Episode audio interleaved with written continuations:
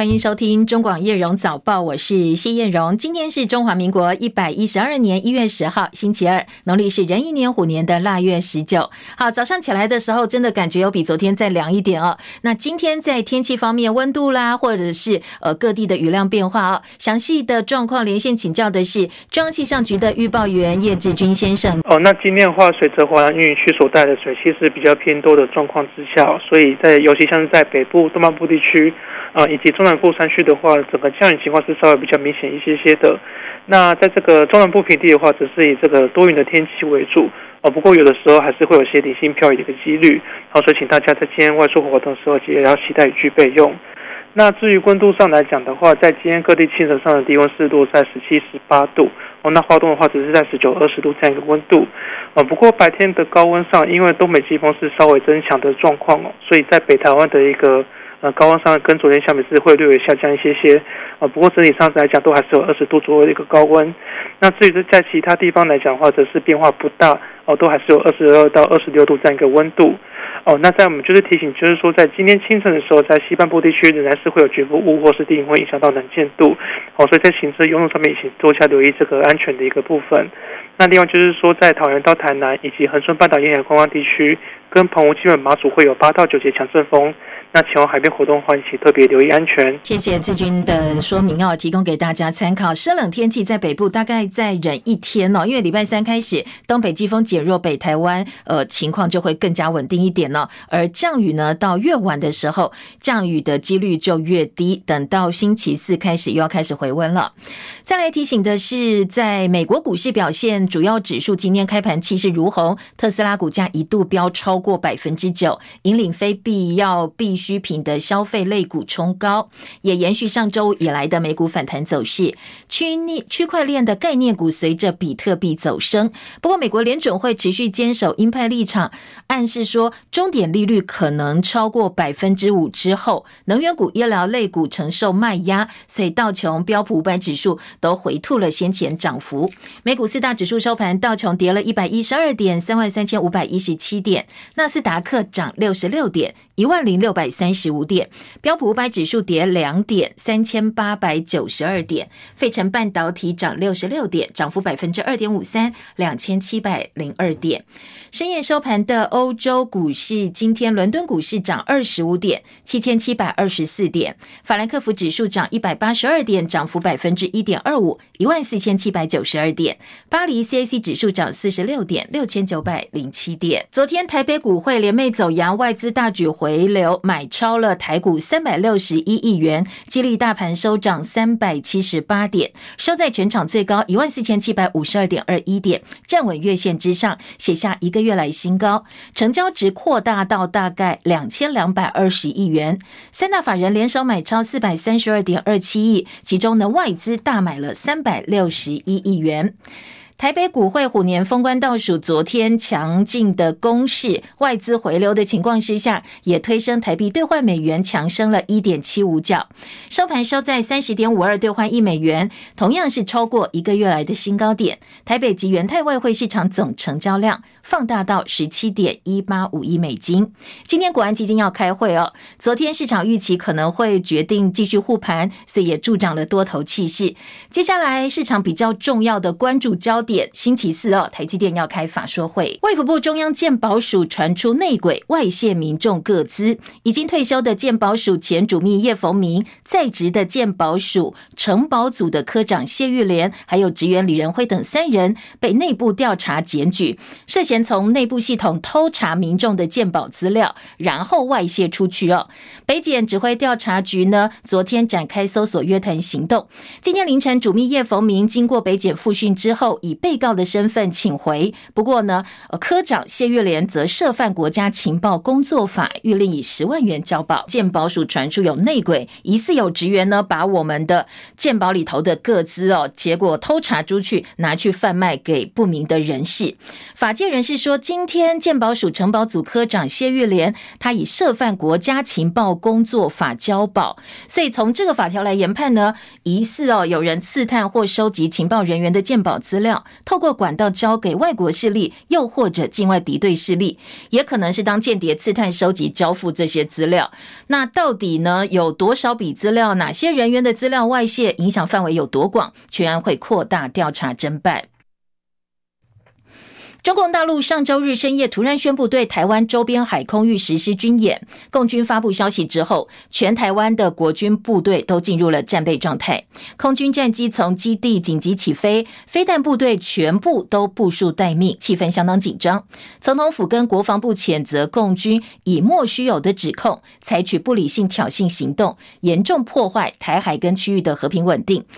距离解放军东部战区上一次在台湾周边进行针对性的军演，其实哦，时间还蛮接近，大概只差了两个星期的时间。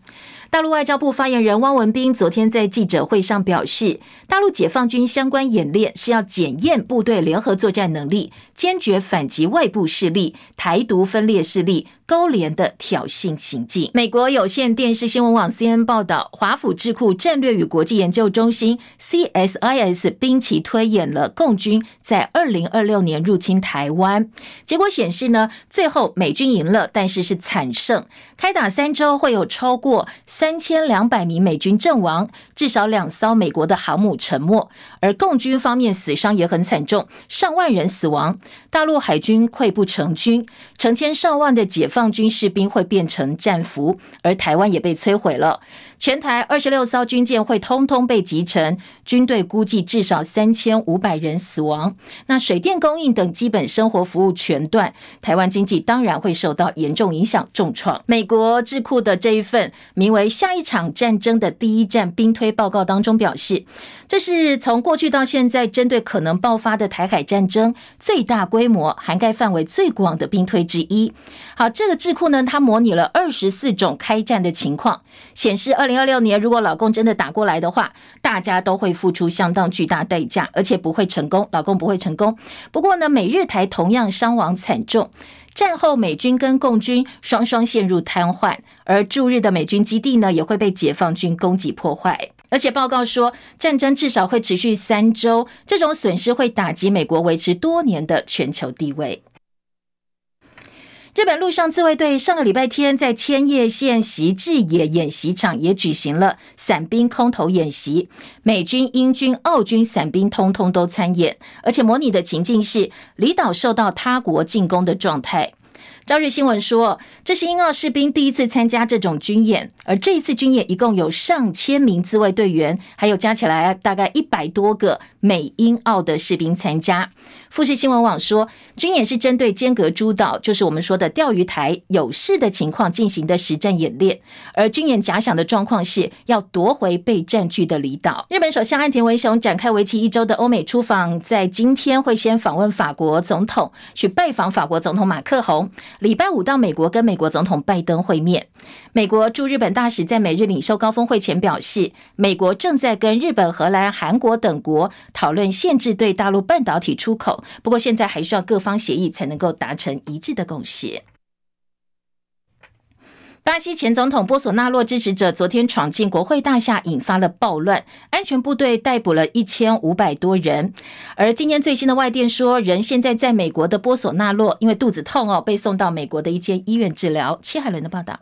英国广播公司 BBC 报道，巴西极右翼前总统波索纳洛支持者数千人昨天闯进了国会大厦、总统府和最高法院，安全部队拘留了至少一千五百人。而巴西当局已经开始拆除首都军队总部外和其他点的抗议营地。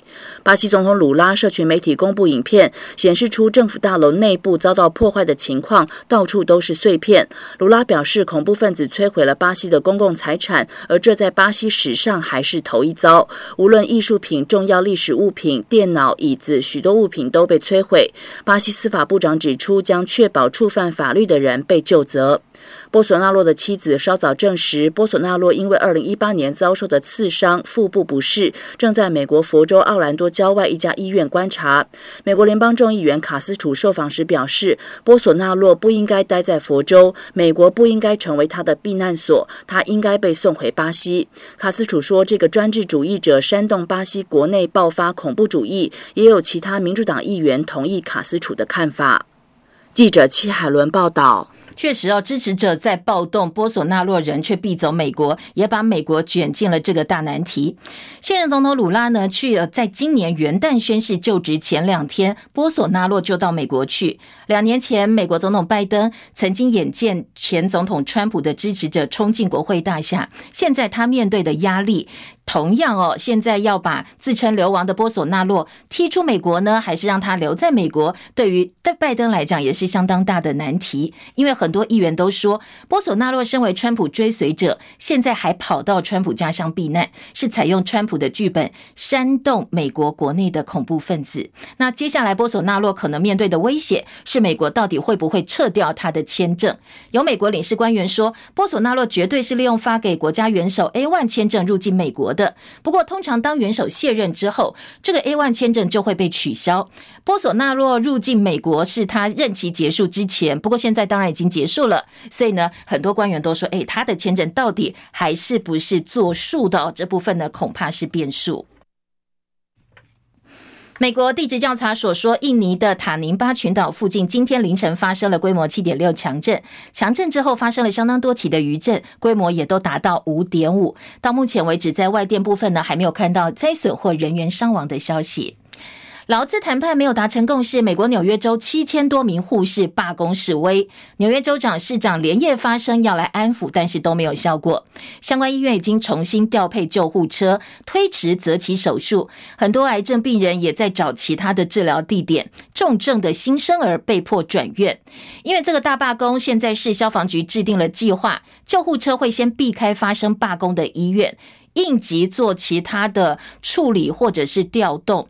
先前纽约州护士协会跟部分医院达成了共识跟协议，暂时性的协议，同意未来三年调整薪水超过百分之九。不过在增加护士人手部分，双方的意见还没有达成共识，这是有歧见的部分。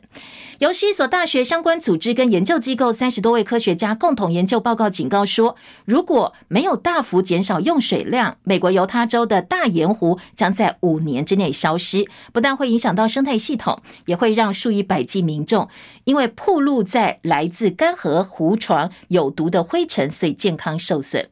这份由犹他州杨百翰大学研究人员负责写的报告说，多年来持续的用水让大盐湖的面积已经减少百分之三十七，加上西部地区持续大旱，所以干涸的速度比本来科学家预期的还要快很多。接下来大盐湖可能会走向不可逆转的消亡，甚至会在五年之内完全消失。中国大陆放松防控之后，疫情快速升温。不过，到底有多严重呢？官方始终没有一个。能够让国际信赖的数据提出来。不过，昨天河南省政府在疫情防控记者会上，疫情防控指挥部主任他全程坦言说，到一月六号为止，河南全省新冠病毒感染率已经高达了百分之八十九，超过百分之八十九，接近百分之九十了。换句话说，整个河南省哦，可能确诊或者是曾经确诊者超过九，经接近九成。那主要病毒株还是欧米克 BA. 点五点二变异病毒株。不过呢，防控中心也特别强调，疫情高峰已经过去了，所以估计到一月底新增的感染人数会在相对比较低的水准。而世卫组织跟西方专家都希望中国大陆能够提高相关数据或者是疫情的透明度，来分享病毒资料。中国疾病预防控制中心流行病学首席专家吴尊友昨天接受大陆央视新闻专访的时候坦诚说，大陆本土传播的病例数在一定规模的情况之下，确实存在出现新的变异病毒株的可能性，必须要密切的关注。大陆外交部发言人、战狼代表人物赵立坚将近有一个多月没有露面主持中国大陆的外交部记者会，所以外界揣测还蛮多的。先前传出他的太太汤天如在网络上抱怨疫情升温，但是买不到退烧药，好，买给谁呢？所以很多人都猜，诶，赵立坚是不是染疫生病了？昨天中国大陆外交部网站显示，本来担任新闻司副司长的赵立坚，现在被调任为外交部边界与海洋事务司的副司长。很多人解读这个叫发配边疆，所以这个调动呢，引起相当多讨论。国内的新冠疫情上升幅度趋缓，昨天新增一万六千九百零二例的本土确诊个案，境外移入四百一十六例，死亡个案四十例。指挥中心指挥官王必胜也分析了目前国内的疫情发展。根据最近这几天看起来，大致上都是属所谓的这个持平哈，或者是这个有点波动了哈。预期我们未来的这个疫情的走势。可能是缓步上升，或者是在这个上面做一个波动的机会是比较大一点哈。现在我们的本土还是在这个第三波的疫情当中哈，所以希望大家还是赶快的去施打疫苗。好，上周的基因定序结果也出来了，本土跟境外还是 BA. 点五作为大宗，但是 BA. 点二点七五、BF. 点七在本土占比也慢慢变多了，所以要接下来观察会不会变成下一波的主流病毒株，而目前呢，并没有来自中国大陆 X 的 BB 个案。因应疫情升温，指挥中心昨天宣布，六十五岁以上长者、零到六岁学龄前的幼儿，从今天起到二月二十八号，可以拿健保卡到社区的药局、地方卫生所，免费领取五剂的家用快筛。另外，一月十二号到二月十五号期间，若是民众身心障碍者，也可以由地方政府规划发放每人四剂的家用快筛。黄必胜昨天也表示，因为已经实施入境的唾液筛检了，所以暂时不会要求小三通的旅客比照港澳模式提出四十八小时之内的 PCR 阴性证明。另外，今天的油价是扬升的。纽约商品交易所西德州中级原油二月交割价上涨八十六美分，每桶七十四点六三美元。立法院第十届第六会期最后一周了，昨天把攸关打房的平均地权条例修正草案列为第一案，今天要拼三读过关。不过，因为草案明定限制建商必须十八个月开工，否则要增加业者贷款利息或者收回贷款，所以反弹声浪还蛮大的。大台中不动产商业同业公会理事长王志亮昨天接受媒体访问的时候说：“十八个月是跟时间赛跑，如果资金链真的被切断的话，恐怕很多中小型的建商会受不了。所以公会已经接到很多建商求救，希望政府能够加快核发建造的速度。好，那这部分呢，看今天啊，在立法院到底攸关打房平均地权条例修正草案会不会如期在今天三读过关？”才刚刚卸任半个月的前财政部长苏建荣，昨天呢，呃，没有官职之后呢，话讲的就比较直接了。他说呢，团税于民根本是个假议题。现在总预算加特别预算之后，整体国家财政还是赤字。他说这笔钱不应该还给民众，而是应该拿来还债。还税于民，你要看你的对象，你的定义兵是什么？我们这一代是举债来花钱，有多的收入。你还要借更多来花吗？我们是跟下一代借钱来花。如果我有多的收入，我应该要还给下一代，而不是借更多钱来花。更何况啊，现在的总预算加特别预算还是财政赤字的一个情况。你要还税，你就是要举债，除非你借来的钱用在下一代可享用的公共建设或公共服务，让下一代能够受益，那这个就是比较公平的一个对待下一代。他说：“这个还税于民的民哦，下一代其实也是民啊，不应该忽视哦。”昨天，民众党主席柯文哲他也刚刚卸下台北市长工作，同样是卸任之后再来批这个税收超征议题。他说呢，中央政府的账簿是假的。呃，当然，那有什么超征？你那个特别预算，难道特别预算可以不用管吗？还是要算呢、啊？所以。不能说特别预算不算支出啊，所以所以这边超正，我我我我我觉得我们现目前我们台湾的这本中央政府这个账簿是有问题的。好，另外呢，外传为了让大家拿到这现金六千块，可能还要举债一百五十亿。行政院长苏贞昌昨天说，对于超乎预期的税收，可以先规划再回补，不会增加债务。另外，国民党希望过年前能够把钱发下去。昨天还开了一场记者会，提出国民党版特别条例，说要给行政院参考，喊出加码要发一万块现金，希望延会到十九号能够完成相关的程序，过年前发给大家一万块，一个人一万块。但是民进党团总召柯建明反呛国民党，说这个叫班门弄斧，不要因为选举赢了，一时胜利冲昏了头。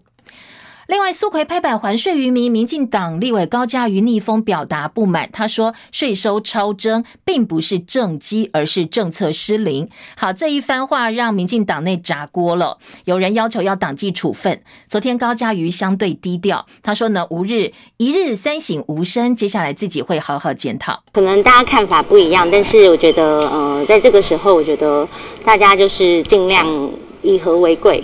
自己应该有很多需要反省的地方，那我就是一日三省吾身，那有过则改。其实民进党内也有很多不一样的声音，那当然我们也是表达一部分的声音，那可能也有其他的想法，但无论如何，我们都尽量的让大家形成共识，往好的方向走。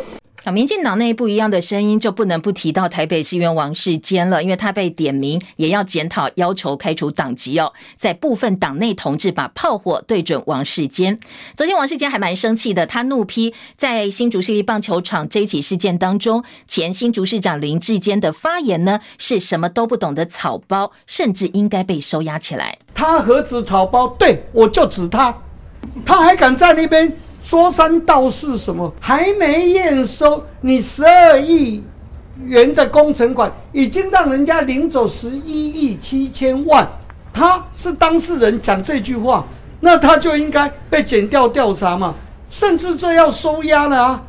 这已经明显违法嘛，这荒唐！他凭什么讲高虹安呐、高虹安的六十万，他十二亿耶，其他的工程还没讲哎，两千倍耶。我觉得，如果还有民众打来骂骂高嘉瑜、骂王世坚，你先搞清楚，你不要被卖了，还帮人家数钞票。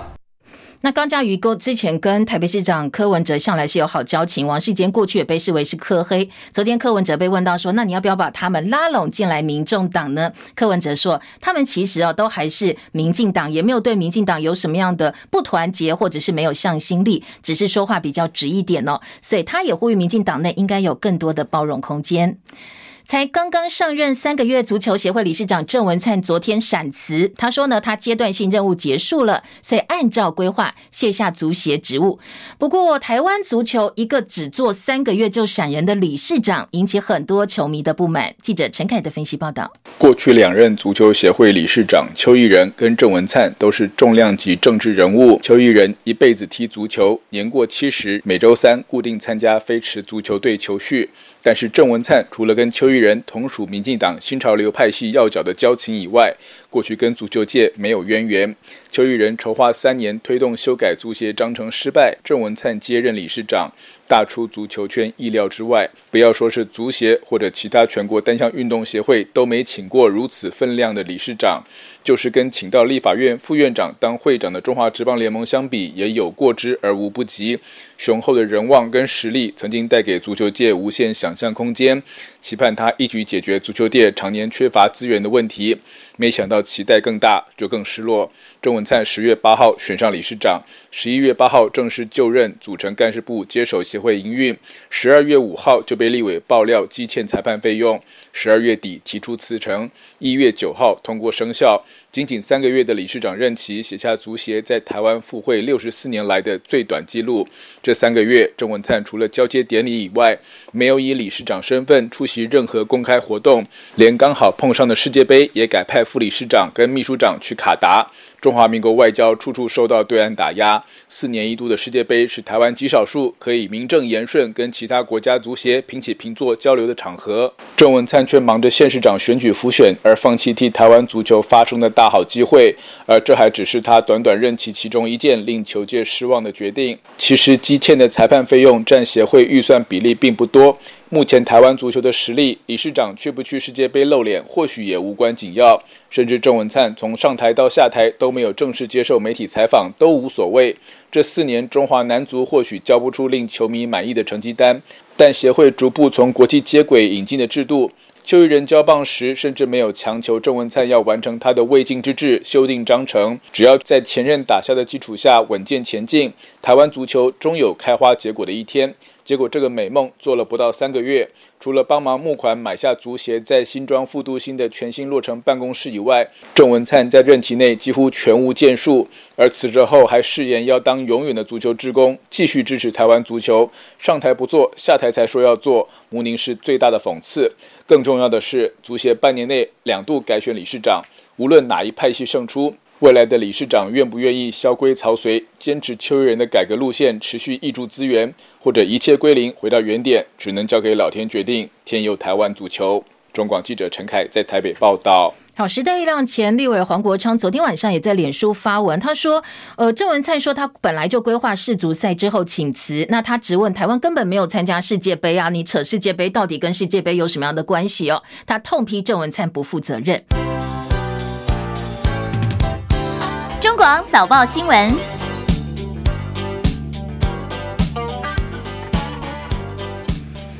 天早报在头版的新闻焦点，虽然说三份综合性报纸头版头条选择的新闻议题不太一样，但是其实除了自由时报之外，中时联合头版内页的版面安排跟新闻重点还蛮有交集的。那一个就是关于呃关于美国智库的兵推，二零二六台海真的打起来的话，最后的结果。今天中国时报是放在了头版头条，那联合报呢今天就放在头版二题来做报到内页当然也都配合了一个版面的分析哦。好，自由时报这一则新闻则是放在国际新闻版，呃，做了大概有三分之一的版面。还有一个议题是还税于民，那现任的财长终于说了，呃，他觉得自己心中的实话哦。他说这根本是一个假议题，这是不对的，不应该这样做，因为呢，我们其实还有很多债务要偿还。他说这些钱应该先拿来还债，而不是发掉，否则就是。让后面我们的呃子子孙孙去背这个债哦。好，这个部分呢，今天的联合报放在头版头条，中国时报头版下半版面来做报道。那中时配合的是。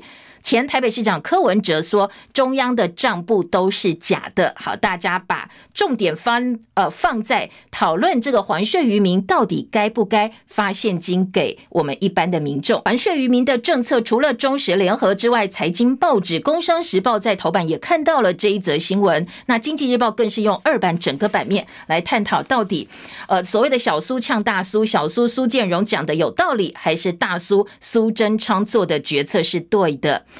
再来听到的是关于呃这个其他的政治焦点。今天中时配合呃美国华府的兵推，下半版面有老共最近的突袭军演，说全台国军通通进入备战状态哦。再从礼拜天开始，气氛相当的紧张。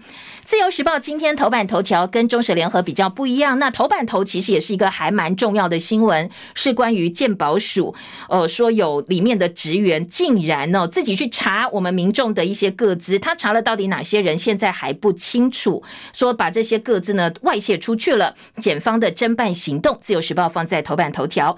中间版面是说前美国副国安顾问说台湾是呃相当重要的，是可以信赖的，可以补世界卫生组织的不足。很自由时报的新闻呢，放在头版的中间版面。财经报纸的焦点聚焦在台北股汇市，昨天外资大买台股超过三百六十亿元，两个财经。报纸都是头版头条大标，在报大标之外呢，也特别强调哦，外资呃带来了红包行情，接下来台北股市气氛是偏多的，当然汇市昨天也是强升，这部分呢，两个财经报纸一样，头版或者是内页二版都看得到。继续，我们就回头来听听看这些比较聚焦的新闻，在头版有哪些进一步的分析报道。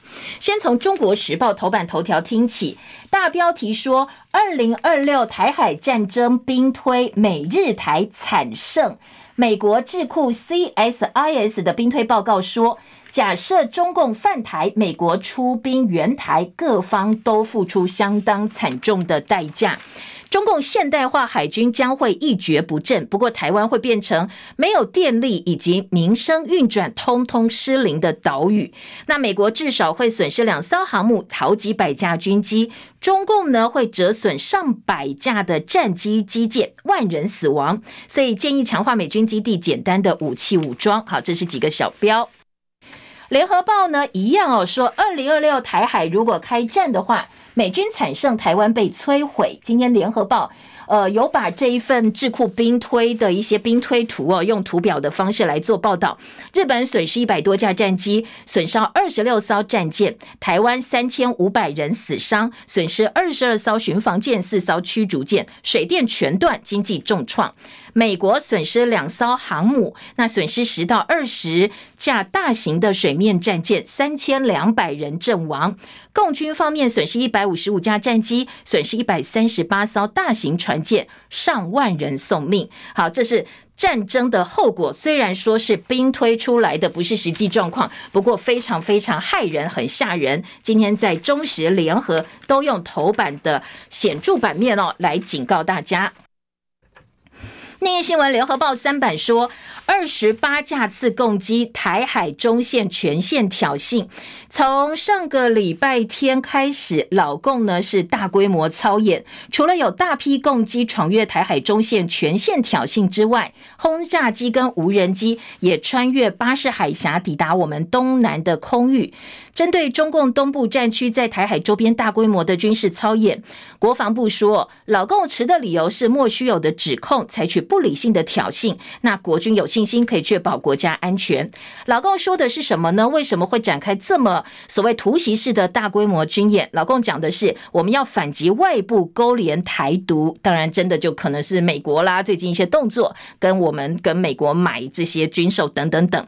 那军事意比较低，接种说施压华。府重视北京。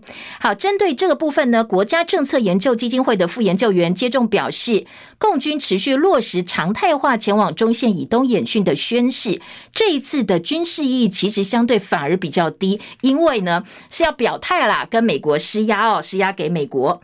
好，回到刚才提到的呃华府军演，今天联合报在三版下半版面说，战情预判，美国智库说，除非四个要素齐备，才能够守住台湾。湾在台海战前应该彻底武装才行，因为乌克兰模式是不适用的。好，这个报告的所谓四个前提被设为固定不变的常数，美国才会赢哦。包括台湾的地面部队必须要阻止共军登陆之后建立滩头堡，美国必须能够运用驻日美军基地进行战斗任务，美国必须有长程的反舰飞弹，才能够从远处而且倾巢而出打击大陆的海军舰艇。另外，美国有必要在台海开战前彻底的把台湾给武装起来，毫不犹豫的出兵介入两岸爆发的任何冲突。换句话说，刚才提到这四个要素如果没有齐备，有任何一个要素不全的话，恐怕最后美军惨胜这样一个结果是不会出现的。那胜负谁属还很难说。三版下半版面说，应对台海冲突，美日深化军事整合、超前部署、训练补给、跨国合作，联军打造长期利益共同体。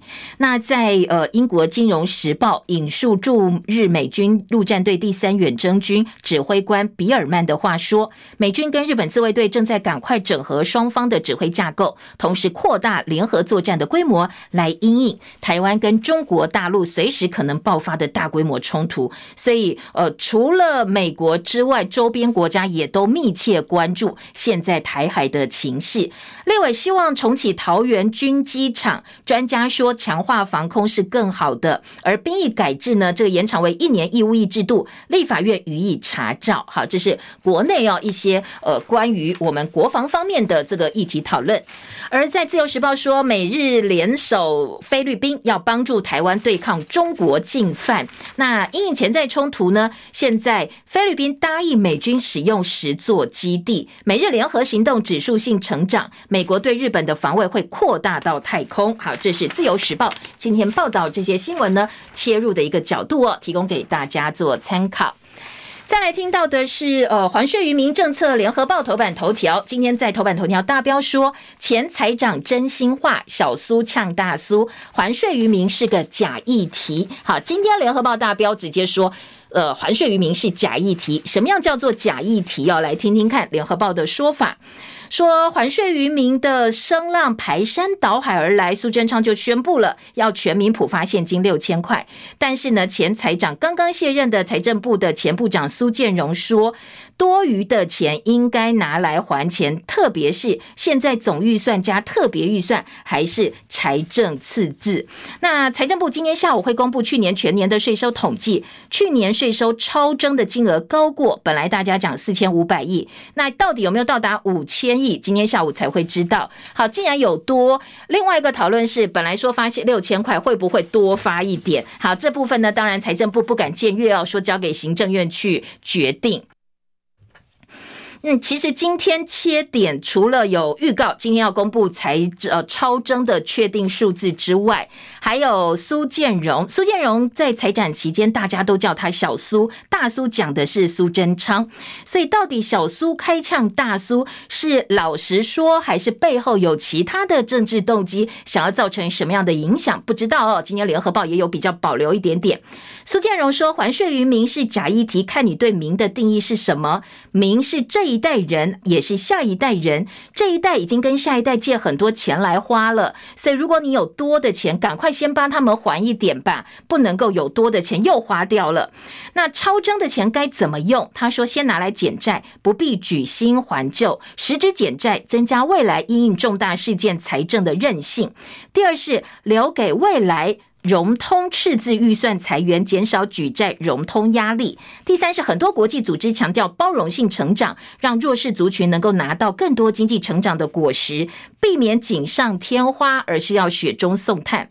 不过，针对呃高嘉瑜说财政部的行政失灵，所以才会违法超征。他说不对，这样解读不对。他呼应的是民进党政府说的，说这是经济成长的果实，是带来税源扩增的结果。说这个指控是不对的。联合报今天头版。另外，在内页新闻的二版呢，联合报的重点说有钱就花，子孙埋单，乖乖排钱财长的老实话。未来税收超征，不管谁执政，都会变成烫手山芋。你发了一次，以后人家就会期待第二次，甚至第三次哦。所以，到底这样一个做法是专业还是民粹讨好民众？今天在联合报有相当多的讨论，说呢，民众拿到钱可能视为还税，不会感谢政府，会觉得这是我的钱，钱你本来就应该还给我，所以吃力不讨好，以后都要面临一次还税于民的压力。潘朵拉的盒子被打开之后。接下来就是相当执政呃，这个执政者棘手的议题了。好，在回应苏建荣部分，行政院也有话说。行政院发言人罗秉成说，普发现金并不是在还税于民的概念之下，而是疫后经济成长的果实跟全民共享。总统是以国安的高度在衡量国际局势做的政策决定。好，经济成长的果实跟全民共享，这个不叫还税于民。希望呢能够呃来在苏建荣的。质疑之下，找到一点点双方能够呃共存的一个模糊空间。另外，在联合报的报道说，学者建议成立捐助平台，让政策增加效果。中央大学经济学系教授邱俊荣说，政府选择发现金，现在呢，呃，政治人物、民意代表赶快算可以帮自己加多少分哦，变成了非零和赛局，而是复合赛局。民进党立委钟嘉宾说，政府应该从感性出发，理性决定，但是民众对于还税有高度期待，所以政府决定必须要感性凌驾理性。那至于呢，如果说，你觉得你的经济状况还可以？现在应该鼓励大家哦，你这笔钱是不是呃可以拿出来捐助给更需要的人呢？来来来做一个平台，让这笔钱能够发挥更大的效果。再来，《中国时报》跟《自由时报》这一则新闻的切点也来听听看哦。今天的《自由时报》在财经版把苏建荣说税收超征是经济扩张成果放在了版头大标，另外呢来批评国民党说呢提案要举债发现金，而且加码到。一万块，这是自己打脸自己。中国时报的头版下半版面则是柯文哲的说法。柯文哲说，中央政府的账簿是假的，痛批特别预算支出的部分被刻意忽略，所以预算决行跟实际差了两成左右。柯文哲昨天表示说，中央政府的政策作假，他呃已经好几天都在批评这个税收还税于民了。他说，难道特别预算可以不管吗？不能说特别预算就不计入支出，最后导致超征，这样一个算法是有问题的。当然，这个场合是他昨天去拜会基隆市长谢国良哦。那基隆市长谢国梁配上柯文哲，一个国民党，一个民众党，所以另外一个政治方面的讨论就是蓝白合作，特别是刚刚当选立委的王宏维，他也有提出来关于呃这个蓝白合或国民党在做内部民调的时候，是不是要把柯文哲、郭台铭纳进来这样一个讨论。所以今天在政治版呢，这个部分也有一些嗯想象空间跟一堆各方的意见，等一下再提供给大家哦。我们继续来听到的是，呃，在今天的头版呢。关于还税于民的内页，今天的《中国时报》就把蓝英说年前发一万块放在三板板头，柯建铭呛蓝英是被选举胜利冲昏了头，说这个是自己打脸自己哦。国民党要你特别条例，延会四天就可以于法有据。不过立法院长游锡坤说变数太多，他自己也想早点领到啊，但是没有办法打包票。好，这个是。呃，今天在中国时报的报道，中国时报另外一个说，王宏维立刻上工了，他要追超征一点一兆的流向。他说呢，超征的钱不能够发钱就结束了，蔡政府六年超征一点一兆元的流向用途，通通没有公开。他进入国会之后就要追查这个部分，让相关的资料公诸于众。至于是否捐出去，去年市议员选举拿到的选举补助款，他说呢，民众党刻意模。模糊焦点，民众党这么多人代职参选，也没有把钱捐出来。那现在把矛头指向他，他不会跟着双标党起舞。另外，在呃今天的政治焦点，关于内阁改组的部分呢，联合报的四版、中国时报三版都有提到。郑文灿是不是真的要开始准备组阁了，接手苏贞昌的阁揆工作？他闪辞足协理事长黄国昌批把足协当免洗筷，还扯世界杯，跟世界杯有什么关系？那今天联合报大标题就直接下这个组阁吗？那郑文灿闪辞足协理事长黄国昌痛批他把足协当 免洗筷。当然，郑文灿自己的说法是他阶段性任务结束了。自由时报今天的头版头条来听一下哦。资安 A 级机关惊传内鬼，鉴保署官员涉嫌泄露，而且自己去私查各资十三年。卫福部中央鉴保署被行政院列为是资通安全责任等级的 A 级机关，惊传有内鬼去查民众各资外泄。已经退休的鉴保署前主秘叶逢明，在职城保组科长谢玉莲，城保组职员李仁辉三个人被传唤。那现在呢是用呃刑法。泄露或交付国防以外机密罪来侦办的，那最高可处三年有期徒刑。不过今天早上在交保的新闻当中，他们是以国家情报工作法，这个谢玉莲科长是预定十万块交保。所以到底整个情节，嗯，有没有流向中国，或者是有其他跟这个间谍案有关的一些呃连结哦？不知道。那这个部分可能今天白天会更明朗一点点哦。今天联合报在这则新闻社会新闻版则是说。时间长达十三年，国人特种资料可能会外泄，所以数量还要再做进一步的观察，配合司法调查哦。健保署也说，一切都是按照司法的进度全力配合。那自由时报在三版，健保各资全都漏，中共如果掌握的话，会酿成重大国安危机。立委说，民众就医记记录还有用药，通通其实都是有机敏性的。而在今天的《自由时报》的报道说，其实公务人员泄露个资并不是第一例。过去监察院曾经叫全序部必须要改善资安，不过呢，讲归讲哦，到现在好像也没有比较具体的做法。再来听到《自由时报》今天在头版中间版面说，美国的前副国安顾问伯明，台湾证明可以信赖。他说呢，能够补侍卫的不足。针对大陆疫情比较不透明，那相对来讲呢，台湾的防疫杰出。今天自由时报大赞台湾好棒棒，世界需要像台湾一样先进、负责、可信赖，跟有相关法规、足够医疗科技的民主国家来弥补世界卫生组织的不足。另外，自由在头版还有说，弱势跟身心障碍者一月十二号开始可以领公费快筛，每人领四剂，二月十五号截止。头版另外一个新闻，自称如来佛祖骗走潘维刚丈夫五千九。九百四十七万。诈骗集团水房十七个人被依诈欺罪提起公诉。好，今天在呃这一则新闻，《自由时报》题版在头版，《联合报》则是在社会版也看到了。台北地检署侦办诈欺集团洗钱水房，查到了一个名字叫百老汇的水房，自称如来佛祖的男子，还有一些成员诈骗集团把九亿多的赃款，然后透过洗钱的方式洗到海外去。其中受害者有国民党及前六位潘维刚的丈夫田正超，他被话术骗走五千九百四十七万多，好，相当惊人的数字哦。自由时报今天在头版有这则新闻。继续来听，在疫情部分的焦点，《自由时报》二版说，保护珍贵的防疫资源，中国大陆入境的阳性率百分之十九。苏奎说，暂时不会开放大陆的观光客。累计一千五百七十一人确诊，从中国大陆入境的五十九例病毒定序 BA. 点五占百分之六十八，百分之三十二是 BF. 点七。那我们自己在国内的主流病毒株还是 BA. 点五是主流病毒株，但是 BF. 点七跟 B A 点二点七五一样是往上走的。好，这个是数字的部分。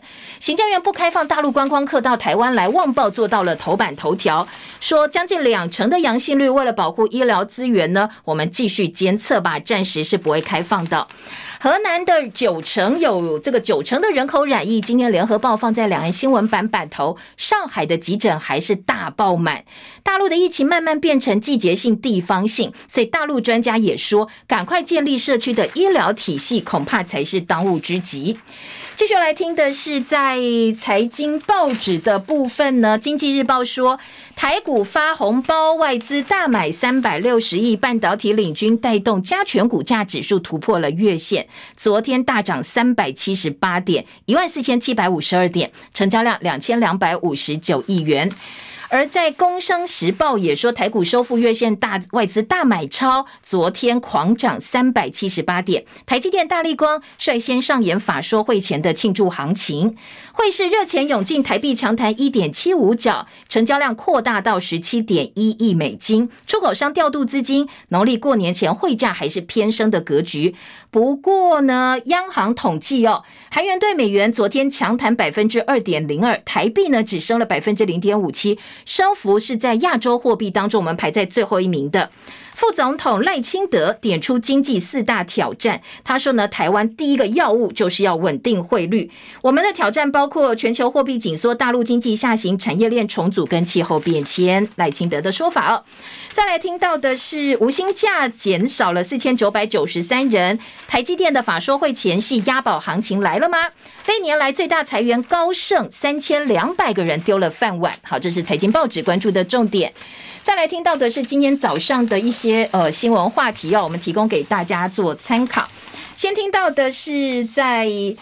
警察局长的人事部分，下周有七个三线三星高阶警官退休，加上三线四的警大校长陈泽文已经退休了，牵动高阶警官人事洗牌幅度堪称史上最大。那苏奎因为选后风雨飘摇，改组的声浪不断，所以呢这一波调整很仓促的名单当中，很多都是现任局长衔命向县市长征询警政署派的继任人选，所以名单部分外流了。那今天在早报说这是苏奎强势主导的哦。虽然县市长不想要照单全收，但是或许苏奎想要来硬的。至于台南警察局长方养宁走定了，他昨天晚上说，警政署长黄明昭联系台南市长黄伟哲沟通新人选，他不知道自己呃接下来的安排，但是呢，他也坦言说，应该他是这个留不住了。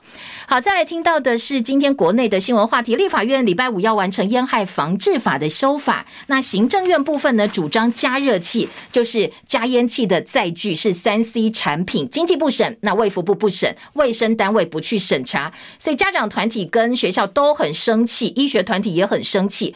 说烟商笑了，家长哭了，孩子们怎么办呢？你这个把加热烟再去当三 C 产品，就是图利跨国烟草公司，以后大举宣传，小朋友通通变成瘾君子，或接受不了诱惑就会变成瘾君子，该怎么办？很多民众喜欢吃日本保健食品合利他命 ES，遭到不肖业者仿冒，所以呢，昨天合利他命公司也说，网络上有假的产品，你要透过。呃，如果你透过的是非实体通路管道取得的话，小心就是假的。那期望透过正常或者是一般合法的管道来买哦。还有在呃今天的内页新闻，包括了这个早报有说。王宏维提党外合作，二零二四民调纳入柯台呃郭台铭跟柯文哲胜选方程式是要推最强的候选人。蓝营说团结非绿阵营，柯文哲比较低调，说半年以后你再来问我，还有一段时间。王宏维提醒，如果现在氛围延续到二零二四，国民党就会赢。不过当然中间有很多变数，提名的方法不分区立委名单，总统人选产生的方式，所以他建议不要拘泥党内人选吧，把最强的人给提出来哦。另外。在中国时报则说，吴子嘉点名苏黄不走，赖清德二零二四不必选了。那要改变民进党，赖清德你要先有勇气去刁苏贞昌才有机会。好，这个是中国时报今天的小标。时间七点五十八分，今天的叶荣早报到这边告一段落，也谢谢大家收看收听，也祝福您今天美好顺心，早晚记得保暖工作要做好。明天同一时间，叶荣早报在中广频道等大家，明天见喽，拜拜。